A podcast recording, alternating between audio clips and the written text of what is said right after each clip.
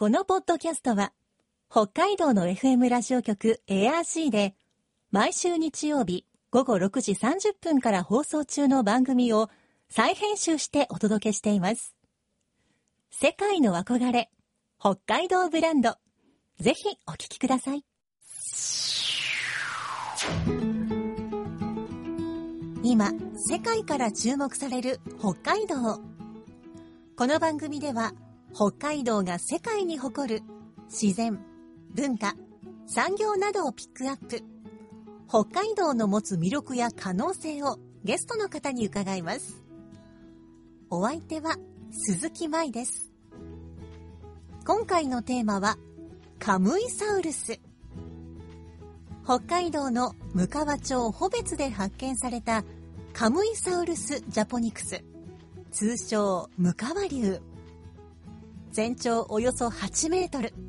日本最大級の恐竜化石。貴重な全身骨格と、国内はもとより、海外からも注目されています。さらに、人々がバトンをつなぐように行われた発見、発掘の物語は、大きな魅力を放っています。この春、最初の発見から20周年を迎えるカムイサウルス。先週は発掘調査を指揮した北海道大学総合博物館教授小林義嗣さんにカムイサウルスがどんな恐竜なのか教えてもらいましたが今週は発掘の経緯などを伺います今日のお話のポイント。鈴木舞のマイポイントは可能性。世界の憧れ北海道ブランド。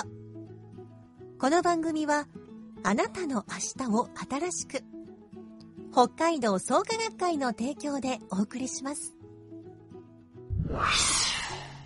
北海道大学総合博物館教授の小林義嗣さんにお話を伺っていきます。小林さんよろしくお願いします。はい、よろしくお願いします。まずは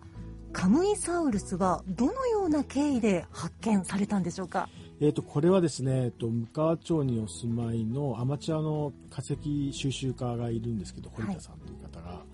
えーまあ、山に入ったら、どうも石に骨が入っているというところからスタートしてるんですよね。だから本当に偶然な発見で、で、その、まあ、えっ、と、石自身です。すごく硬いんですけども、はい石の塊で僕ら、あの、ノジュールっていうんですけど、でそれを、まあ、個別の博物館に持って行って、そのまま収蔵庫に眠ることになります。はいで、その後ですね、それを研究に来た、えーまあ、首長竜の専門家の、えーと、当時は東京学芸大学の、今はあの神奈川大学に移っちゃったんですけど、佐藤玉木先生っていうのが見て、その人は首長竜だと思って見ていたら、これは恐竜だというところで私の方に話が来て、で、私がこれ恐竜ですね、というところで大きな発掘にまあつながっていくと。はあ。では、こう、最初は、ちょっと言い方悪いですけど、こう、まあ、普通の化石だろうぐらいの感じで、こう、そのまましばらく眠っていたということなんでしょうか？そうですね、あの、海の地層から発見された大きな骨、でしかもその、まあ、大きな岩だったので、はい。でしかもそれ硬いんですよね。なので断面しか見えてなくて、まあ、大きな骨の海の地層ということで、まあ、海の爬虫類、あの首長竜とかっていう化石じゃないかっていうところで、まあ、あまりですね、あの当然恐竜ってことも考えていなくて、あまり重要視されてなくてですね、それが収蔵庫に、そういうところから話はスタートしますね。いや、よかったですね。ちゃんとそこで、あの、日の目を見ることができて。そうですね、まあ、そうやって日の目を見たっていうので、良かったですねっていう言い方もありますし、実はまだ日の目を見ていない化石が北海道にたくさん眠っている可能性が実はあるんですね、これが。ですね。ああ、その考えはなかった。でも、小林先生が初めて、そのカムイサウルスの化石を見た時の印象、いかがだったんでしょうか。はい、えーっと、それでですね、えーっと、個別の博物館の、まあ、桜井学芸員、まあ、今館長にななられてますけども、からメールが来て、えー写真が送られてきましたね、はいで見た瞬間も恐竜の尻尾だったんですけども、あ、これはすごいなと。で、その時は尻尾しかないですよって言われてたんですけど、とにかく見せてくださいというのですぐに向川町に向かって見に行った時に、まあ、尻尾の一部だったんですけどこれはかなり保存がいいと僕ら言い方するんですけどその骨がきれいに残っていて、しかも骨がつながっているっていうので、はい。まあ、全身があるんじゃないかと。これはすごい発見じゃないかっていうのが最初のインスピレーションでしたね。はい。そっか。綺麗に残ってるということは他のものもこう近くに綺麗に残ってるんじゃないかと思ったわけですか、そうですね。綺麗に残っていたのとあとはキーワードやっぱり海の地層っていうのがあってはいあの陸の川の地層だと骨って結構バラバラになっちゃうんですけど海の場合は丸ごと一体運ばれて沈んでってはい。いう可能性をすごく考えていたので、へえそうすると尻尾があるってことはおそらく全身があるだろうとうん。いうふうに思いましたね。そういういきさつで発掘作業が始まったんですか？そうですね、それであの向川町の方に説得して、多分続きがあるだろうというところで、あの役場の方で町長を含めて話をして、じゃあ大規模に発掘しようというところで、まあ、大発見につながっていくわけですね。うーん発掘作業はどのくらいの期間行われていたんでしょうか？えー発掘、まあ、大規模な発掘そのものは2年間ですね、2013年と14年の夏で、それぞれですね、1ヶ月ぐらいですかね、1ヶ月ちょっと。まあ、ただその1ヶ月も準備で結構ね、1週間ぐらいかかって、本当に集中してできたのは2、3週間ですけども、それ2年間なんで1ヶ月ちょっとで大規模な発掘を行いました。はあ。まあ発掘作業で大変だったこととかどんなことがありましたか？えーとまずはその発見されたところがまあ山の中なんですようん。ね、で道もないですし、そうするとまずその、まあ、下にある道路から道を作るからかところまでスタートして、はい。今度はその地層がですね、なんていうんですかね、ちょっと言い方難しいんですけど、立ってるって僕ら言い方するんですけど、なんていうんですかね、恐竜がこう水平にはい。こう埋もれていて、ええええなんていうんですか、皆さんが考えるような考古学的なはい。遺跡発掘みたいなのだったら楽なんですけど、そのものが、わかりますかね、90度立っているっていうんですかね。ちょっとこう平らな場所じゃなくて壁になってるみたいね。それは大変ですねそうなんです。しかも骨が結構柔らかくてですね、はい本当にうまくちゃんと、その、まあ、硬くする、あの、有機を、ざあの、接着剤みたいなのがあるんですけども、はいそれを染み込ませて待ってやんないと、本当にこう触ると、ふかふかするぐらい柔らかいんですよ、えー骨、恐竜のの化石の骨なんですけど。そうなんですか、えーそういうふうに硬化剤を打ってちゃんと硬くしてそしてうまく発掘するっていうのは私もまあね今はもう30年ぐらい発掘やってますけどあんな発掘初めてだったんですよね。で世界中でいろんな発掘いろんな発掘してきましたけどあんなのはやって初めてで本当に手探り状態でやってましたね、その全体的な骨が見つかった場所はやはりこう割とこう近いところにまとまって、まあ、いたんですか？そうですね。でもそれにしてもやっぱり縦横やっぱり3メートルかける10メートルぐらいの広さだったんで、まあ、結構、まあ、狭い、まあ、確かに一箇所に固まってはいたんですけど、まあ、発掘する方にすると結構やっぱり広い範囲を発掘しなきゃいけないと大変ですよね。カムイサウルスはどういった点が貴重なんでしょうか？日本からは、えー、と全国から恐竜化石って見つかってるんですね。先ほどなんか、あの、まあ、北海道の恐竜の数は多いんですか少ないんですかって話あったんですが、えー、と全国からたくさん見つかってるんですが、これまで大きくて骨が揃っている恐竜骨格っていうのはここしかないんですよね。なので、まあ、大きくて完全な全身骨格というところがまず一つ。はいでもう一つはティラノサウルスとかトリケラトプスと同じ時代の恐竜なんですよね。それは何が重要かというと実はあの7000万年ぐらいの時代の恐竜のことを知ることで後に6600万年前に隕石が落ちて恐竜が絶滅するんですけども恐竜がどうやってなぜ絶滅したかって実はヒントを教えてくれる恐竜なんですよね。なのでカムイサウルスを研究するまたカムイサウルスの仲間たちまた同じ時代に住んでいた恐竜たちを研究することで恐竜といった、まあ、大成功を収めた生命生物がなぜ一体どうして忽然と地球から姿を消してしまったのかということを教えてくれるというところ非常に重要な化石恐竜だということがありますね。まあ、カムイサウルスのこう存在そのものだけではなくこう恐竜全体の謎にも近づける。その通りですね。なので、カムイサウルスっていうのは、北海道にとってもまあ大発見ですけれども実は世界にとっても非常に重要な恐竜だということになります。では海外からの反響はいかがでしたか？あの非常に反響がありまして、うん。でこれね反響があったというだけでは伝わらないと思うので実は私の共著者共同研究者でアメリカ人がいるんですけど向こうでカムイサウルスが発表されたことでどのぐらいの PR 効果経済効果があったかっていうのを調べてみたら、はい。少なくとも3億から4億円ぐらいのアメリカでですよ。はい。そのぐらい効果があったのでそれが全世界、まあ、日本はもっとあったんですけどそのぐらいですねあの発見によって世界で何億何十億っていう、まあ、経済効果はありました。で研究という意味でもやっぱりあそこまであの完全なあの骨格が日本から出るというのは驚きでしたしこのハドロサウルス科っていう恐竜は実は世界中で発見されていて隣の国の中国とかモンゴルからも発見されてるんですけどあそこまでの完全骨格っていうのはアジアでは発見されていないんです。だから日本で一番というだけじゃなくて実はアジアで最も完全なハドロサウルス科の化石が見つかったということで世界中の研究者が大喜びしましたね、はい、ではカムイサウルスは今どこで見られるんでしょうか？今は、えー、向川町穂別にある、まあ、穂別の博物館ですね、はい。の方で、えー、と骨格あとは骨の一部が確か見られるはずなのでぜひ機会があれば見に行ってほしいなと思います。うん、それはやはりこう一部だけでもこうかなりの迫力なんでしょうか？あもうすごいやっぱり本物の質感とか迫力ってあるんですよね。うんなので、はい。あのもう見れば分かりますけど本当にこう迫力といいますかねその7200万年間のこうなんかこう歴史を感じるあのものなんでぜひ体験あの見に行ってほしいなと思ってますね。では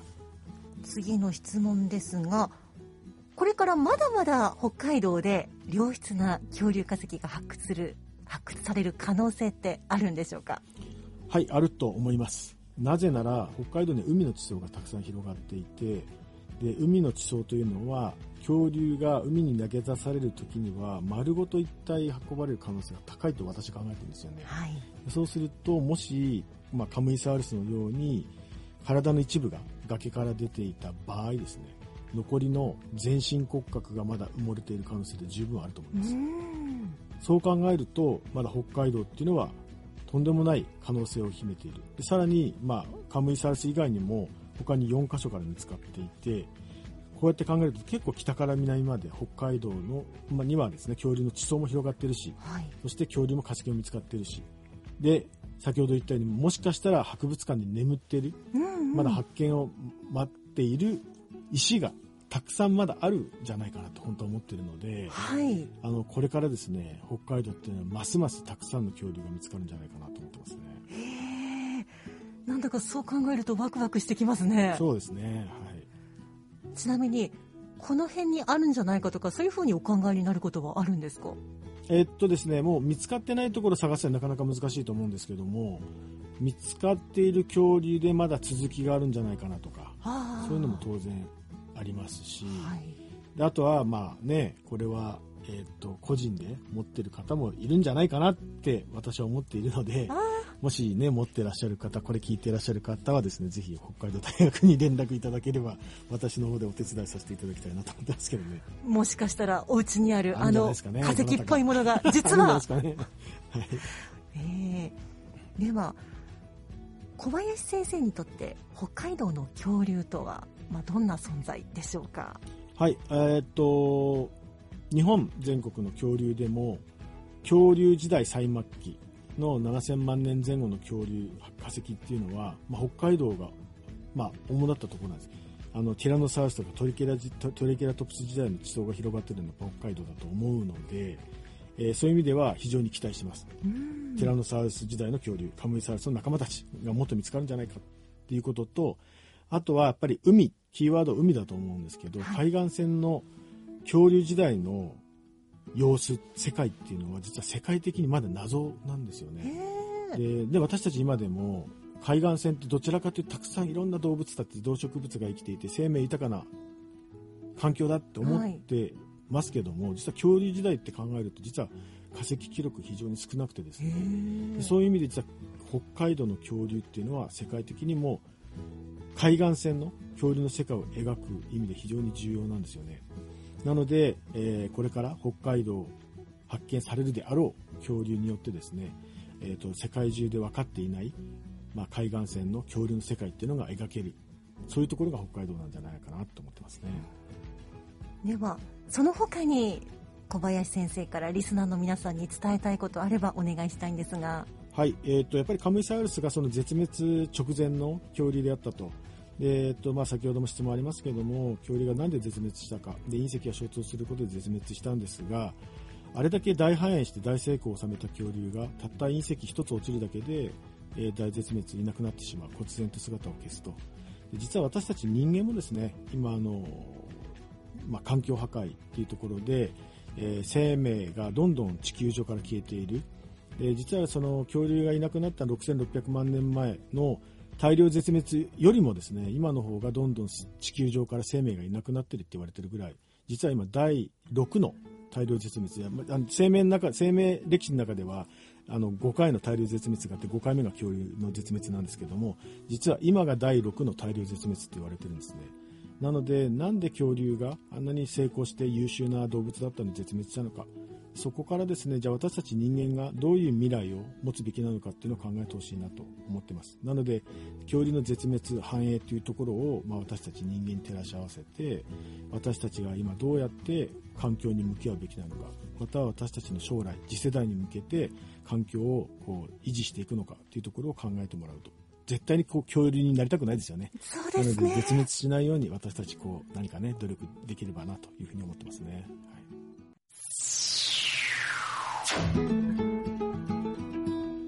世界の憧れ北海道ブランド。今回のゲストは北海道大学総合博物館教授小林義嗣さんでした。今日のマイポイントは可能性でした。かつて海だった場所の地層から見つかったカムイサウルスの化石。海の地層にはまだ恐竜の化石が眠っている可能性がありますし、または博物館で、もしくは個人のお家で眠っている石があるかもしれない。今後も北海道ですごい発見がある可能性、ロマンを感じます。さて、この番組では皆さんからのメッセージをお待ちしています。番組の感想やあなたの思う北海道ブランドなど、ぜひお寄せください。クオカード3000円分を毎月抽選で1名の方にプレゼントしています。詳しくは番組のホームページをご覧ください。北海道ブランド。そこには世界を目指す人たちの知恵と情熱があります。来週もそんな北海道ブランドに元気をもらいましょう。ご案内は鈴木舞でした。世界の憧れ、北海道ブランド。この番組は、あなたの明日を新しく、北海道創価学会の提供でお送りしました。